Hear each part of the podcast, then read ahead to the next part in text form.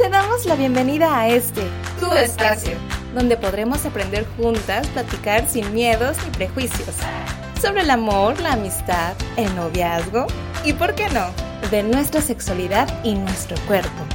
Esto es Voces Violetas.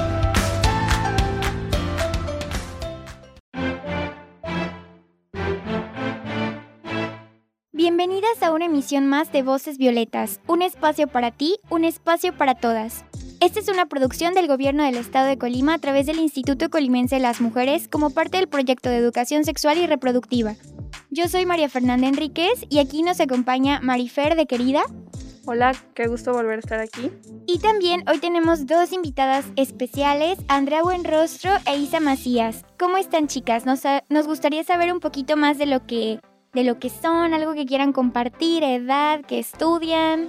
Hola, yo soy Andrea Buenrostro, tengo 16 años, estudio actualmente el bachillerato, eh, voy en tercer semestre y pues soy feminista desde hace como 3 o 4 años y pues eso es lo que hago.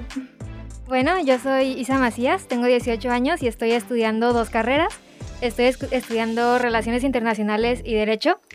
Y bueno, ¿por qué estas carreras? Porque cuando sea más grande quiero tener un papel importante en la política de México para poder ayudar a todas esas mujeres que se encuentran en situaciones vulnerables.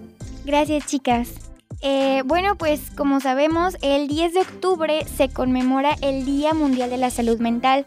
Creo que es importante pues hablar de, este aspecto porque eh, sobre todo en la adolescencia, ¿no? Que estamos pasando por cambios físicos, hormonales, emocionales, que influyen en cómo nosotras somos, cómo sentimos y nos, comportamos, es decir, en nuestra personalidad. Y ahora, ante esta contingencia, todo se vuelve como más difícil. Ha habido muchos cambios en nuestras familias, en el área académica, con nuestras amigas, amigos y pareja, si es que la tenemos, sino pues con los otros vínculos. Y es normal que nos hayamos sentido muchas veces tristes, frustradas, enojadas, hartas y que no sepamos bien cómo qué hacer ante estas situaciones. Entonces, precisamente hoy vamos a enfocarnos en el autocuidado. ¿Han escuchado de esta palabra? ¿Saben qué significa? Sí, bueno, el autocuidado, yo he escuchado mucho de esto.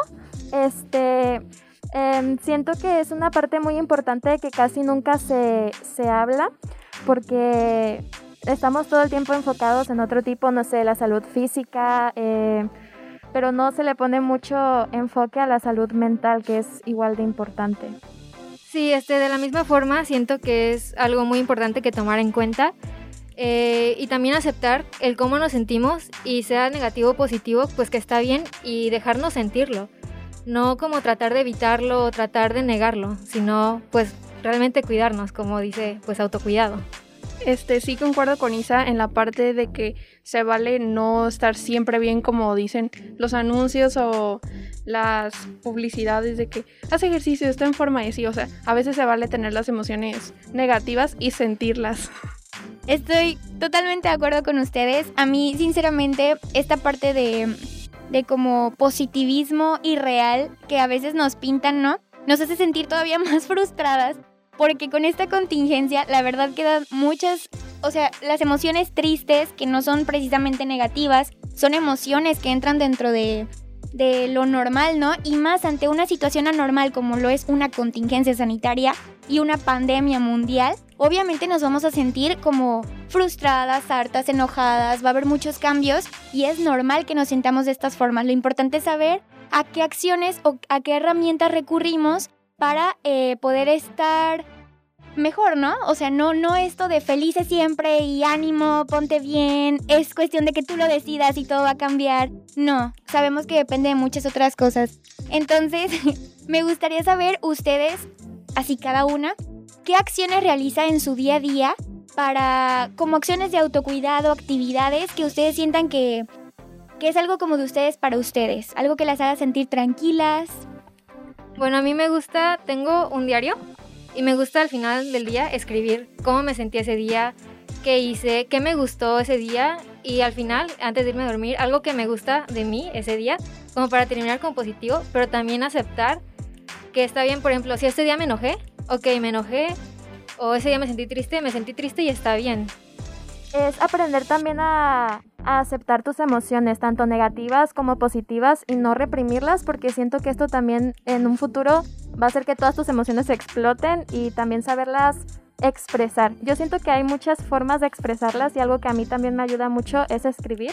Escribir cómo me siento, me gusta mucho escribir poemas y convertir todo ese dolor o sufrimiento o enojo en, en algo que en un futuro pueda leerlo y pueda decir, ¿sabes qué? Ese día estaba mal, pero ahora me sirve leer mi arte, leer mi poesía y pues valorar que yo lo escribo porque me siento mal y está bien sentirse mal a veces.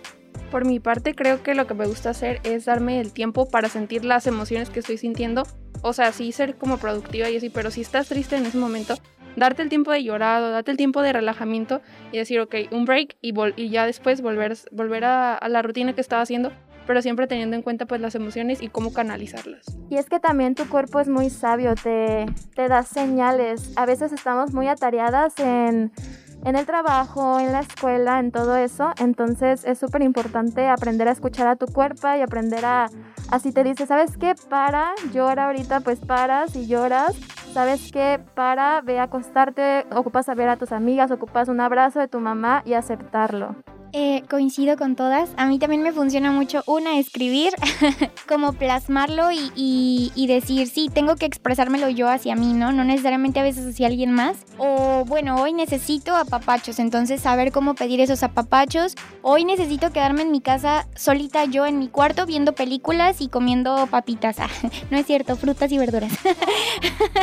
Este, mm, pues esas cosas yo creo que son necesarias, pero coincido mucho con Marifer que también he practicado mucho esto de que si me siento súper triste y estoy muy atareada, como dice Andrea, digo, es que tengo que parar, o sea, tengo que dormirme y tengo que decir, me voy a dormir tres horas y llorar, ah, y ya después quedarme así, ¿no? Tranquila, para después poder continuar, porque si no, nada más pretendes por esta parte de ser productiva y tienes que hacer mucho y tienes que estar así y, todo el tiempo haciendo cosas. Y a veces tenemos que parar y esa es una de las cuestiones más importantes y más difíciles yo creo que para el autocuidado porque esta sociedad nos exige que seamos muchas cosas y que hagamos muchísimas cosas.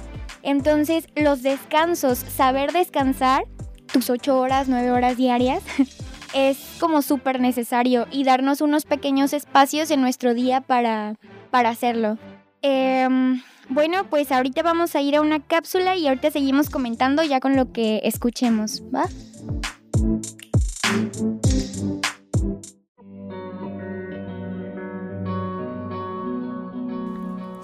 ¿Sabías que la salud mental es el estado de equilibrio que debe existir entre las personas y el entorno sociocultural que los rodea? La salud mental incluye el bienestar emocional, psíquico, pero también el social ya que nuestro entorno influye en la manera en la que pensamos, sentimos y actuamos ante momentos de estrés, de tristeza o de incertidumbre. Generalmente hablamos de la salud física, y si sentimos un dolor o enfermedad sabemos que podemos acudir con un doctor o doctora, pero cuando nos sentimos tristes, desesperadas, preocupadas o nuestra salud mental se encuentra frágil, no sabemos qué hacer. Algunas recomendaciones para cuidar nuestra salud mental es cuidar nuestra alimentación, realizar ejercicio o alguna actividad física, evitar el consumo de sustancias tóxicas y sobre todo promover el autocuidado, que son las decisiones o acciones de cada una de nosotras que realiza en beneficio de nuestra salud. Incluye el cuidado de mi aspecto físico, pero va más allá. También hay que prestar atención a mis emociones y mis pensamientos, Puedes hablar de cómo te sientes y de qué te preocupa. Realizar deporte ayuda mucho a relajar el cuerpo y la mente. Las actividades creativas y artísticas nos conectan con nuestras emociones y sobre todo convivir con las personas que quieres. Recuerda que en estos momentos es normal sentirnos molestas, tristes o asustadas, pero que con pequeñas acciones podemos cuidarnos y si sentimos que se nos sobrepasa, buscar ayuda psicológica profesional, que es un gran acto de amor propio.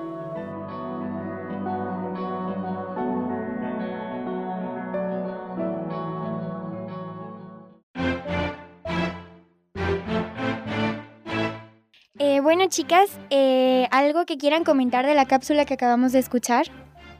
Bueno, este, lo que dijo, me pareció, estoy completamente de acuerdo, que tienes que aprender a escuchar a tu cuerpo y pues también saber si a veces te lo tienes que guardar, no guardar pues, pero dejarlo salir, pero a ti misma o hacia otras personas.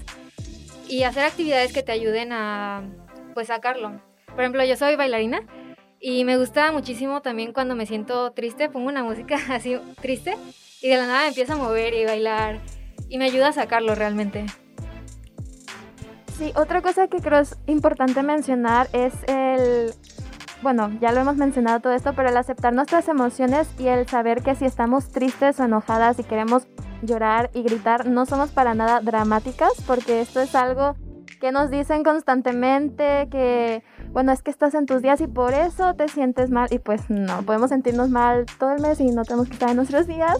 Este, y pues no, no eres dramática por, por llorar, por gritar. Es algo que tu cuerpo te está pidiendo que lo saques porque si te lo quedas dentro es muy tóxico para ti misma.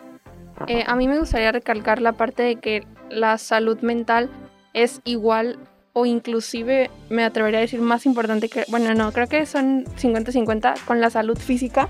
Porque eh, si te sientes mal, normalmente vas al doctor y, y si, no te, si no tienes ningún síntoma físico o algún signo, es como, no, pues no tienes nada. Pero realmente sí tienes algo y puede ser mental. Entonces es muy importante saber que la terapia no es para las personas locas. Todas las personas deberían ir a terapia y no está mal. Eh, coincido mucho también con lo de ir a terapia, porque creo que a veces nos cuesta trabajo, ¿no? Porque también nos dicen que, que ir a terapia es si estás así súper, súper mal. Y las personas generalmente como no quieren sentirse mal o no quieren aceptar que están mal, entonces no van a ir nunca a terapia, ¿no? Porque no les está pasando lo peor en el mundo según su consideración. Pero, ¿cuándo ir a terapia?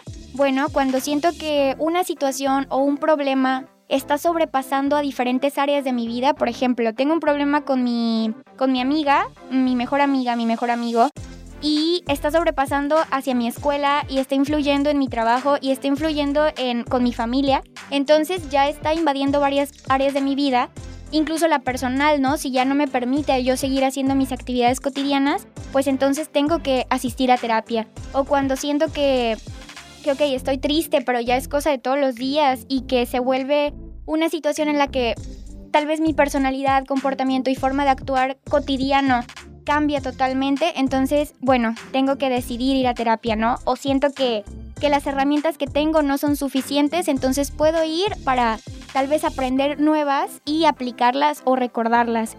Eso es muy, muy importante. Y también algo que me gustó mucho es esta parte de, que creo que comentó Isa y Andrea, de ir con nuestras amigas, amigos, o sea, también cómo disfrutar de estas relaciones de nuestra familia, sobre todo las relaciones que disfrutemos en estos rubros, este, son una parte del autocuidado, porque a veces también tenemos amigos, amigas con las que no queremos salir. Y otra vez más esto del consentimiento, ¿no? De que decide, decimos que sí cuando queremos realmente estar con nosotras ese día en nuestras casas. Y otra cosa, no focalizar todo nuestro sentir en una relación amorosa, afectiva, sexual, sino que saber que podemos dar nuestros afectos hacia muchas, muchas más personas y que también es súper sano dar ese tiempo. Eh, ¿Algo con lo que quieran concluir, chicas? Pues que sí es súper importante, como dijo Marifer, eh, tomar en cuenta tu salud mental porque a veces no cuidarla puede afectarte en lo físico, ¿no? Eh, pues como dices que a veces sobrepasa y empiezas, no sé, a bajar de peso mucho, o se te quita el apetito, o te empieza a doler la cabeza. Entonces por eso es importante prestar atención y cuando, como dijo Fer, este, pues cuando veas que sobrepasa tus límites, pues ir a terapia y no es nada de fuera de lo normal, es algo que todos y todas deberíamos de hacer. También por último decir que el autocuidado es muy relativo, o sea, lo que a mí me funciona, lo que nosotras estamos diciendo aquí, eh, puede ser que tú que estás escuchando esto no resuenes con ello. Intenta escuchar a tu cuerpo y escuchar lo que te está diciendo para ver qué es lo que te pide y eso es lo más importante, saber que las herramientas que tenemos van a ser y van a variar mucho de una personita a otra. Por eso es importante conocernos y hablar de eso, ¿no? Autocuidado. Y para eso tenemos que aplicar el autoconocimiento y el amor propio que nos va a funcionar diferente y nos lo vamos a demostrar de formas muy diversas entre todas las mujeres, niñas y adolescentes. Y bueno, agradecemos a todas por sintonizarnos y seguir cada miércoles que se publica este programa en YouTube y Spotify. Recordarles que está a su disposición la línea 075 del Instituto de las Mujeres en caso de vivir en situación de violencia. Está disponible para todas ustedes las 24 horas del día. Por hoy terminamos. Gracias por acompañarnos en esta emisión de Voces Violetas, un programa del Instituto Colimense de las Mujeres impulsado por el Gobierno del Estado de Colima. Yo soy María Fernanda Enríquez, les agradezco a Mafer, Ana e Isa su participación. Voces Violetas, un espacio para ti y todas.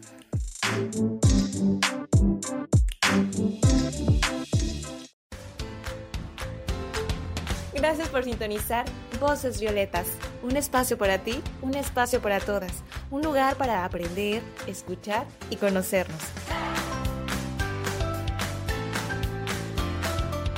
Esta es una producción del Gobierno del Estado de Colima a través del Instituto Colimense de las Mujeres.